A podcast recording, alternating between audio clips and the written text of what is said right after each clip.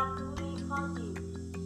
Conheça cinco principais tipos de narrativa: a fábula, o conto, a crônica, as lendas e os romances.